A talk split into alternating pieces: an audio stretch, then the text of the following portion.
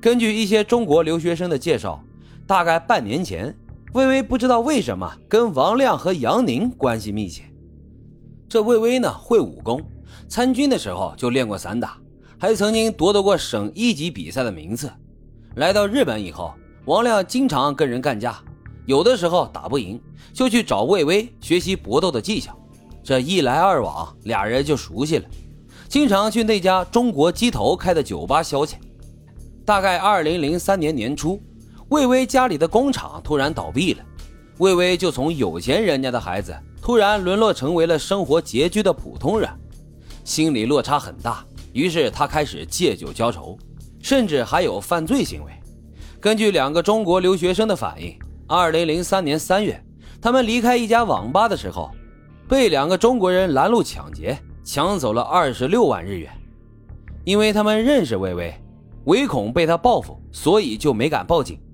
案发前，一个跟魏巍较为熟悉的女留学生报警说，她因为小事被魏巍打了。因为这个女学生并没有受伤，所以警方将魏巍带到警察局就关了几天，并将暴力行为记录在案，随后就释放了。那么，魏巍是不是这第三个凶手呢？日本警方紧急调查发现，魏巍并没有离境记录，他目前还在日本。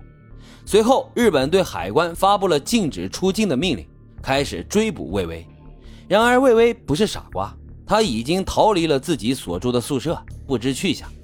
直到魏巍在机场的一家便利店购物的时候，因为找零钱的小事跟店员产生了纠纷，巡逻警察闻声而来，见状出言询问，魏巍出人意料的撒腿就跑。警方认为他肯定是个逃犯，于是追上去拔枪威胁。魏巍虽然擅长散打，但也不是刀枪不入啊，所以只能举手投降。在他身上搜出了一张飞机票，一个小时之后起飞，目的地呢是上海。魏巍很狡诈，被捕后一言不发，拒绝回答任何问题。警方提取了魏巍的 DNA，经过比对证明，他也参加了强奸杀人案。然而，王亮和杨宁现在还没有抓到，魏巍呢又保持缄默。难以确定谁是主犯，所以这案件一时就陷入了僵局。日本政府很希望中国警方尽快抓住王亮和杨宁，以便搞清楚案情。日本的媒体对此并不看好，他们认为啊，中国警方效率低下，而王亮和杨宁呢，既然杀了人，逃回国肯定会用假名字在全国隐藏，可能要花费好几年的时间才能够抓住他们。不过，让日本媒体惊讶的是，他们回国后才两个月时间，王亮就被辽宁省辽阳市警方抓住了。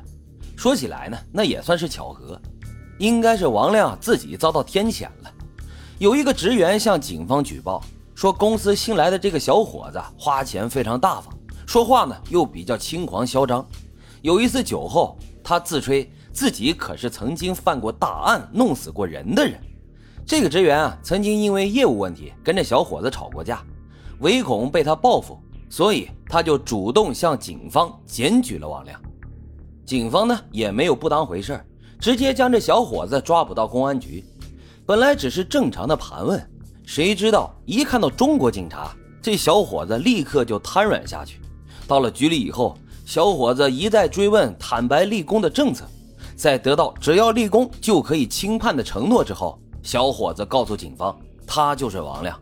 这一下子倒把警方弄得措手不及了。所谓踏破铁鞋无觅处，得来全不费功夫呀。警方怕这个人胡说八道，所以就决定先核实他的身份。经过指纹比对等技术手段，这个使用假名打工的小伙子果然就是王亮。这王亮立即主动交代了同伙杨宁的去向，警方迅速赶去，将杨宁也抓捕归案。这边呢，王亮也交代了整个作案经过。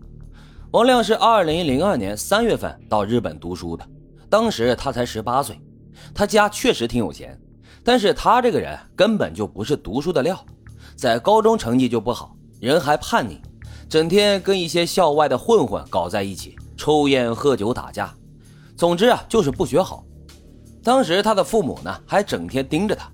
可是等他到了日本以后，压根儿就没人管了，他又怎么可能会好好读书呢？况且这日语吧本来就很难学，他学了大半年，花了父母不少的钱，啥也没学会。他在国内就经常去这些酒吧、KTV 瞎混，到了日本也去了中国人开的酒吧混。这里面呀有很多大哥，他认识了几个，并且在他们的介绍之下，开始吃喝嫖赌，并且花费很大，更加无心读书了。因为打架被日本学校又给开除了。他就是这种脾气。喜欢到处欺负别人，他们语言学校有一百多个中国学生，绝大部分呢都是老实人，他就随意的欺负他们，在学校里称王称霸。不过有几个他的东北老乡也并不好惹，不吃他的这一套，所以他就经常跟他们打架，每次都是他先惹的事儿，最后啊也就被学校开除了。就他这种性格，就算学校不开除他，迟早也会退学的，因为他这种日语水平。就算去日本的小学读书，也未必能听懂，更别说去大学了，简直是笑话。但是不上学，他就没有签证，就必须得回国。他可不想花光了所有的钱，就这么灰溜溜的回去。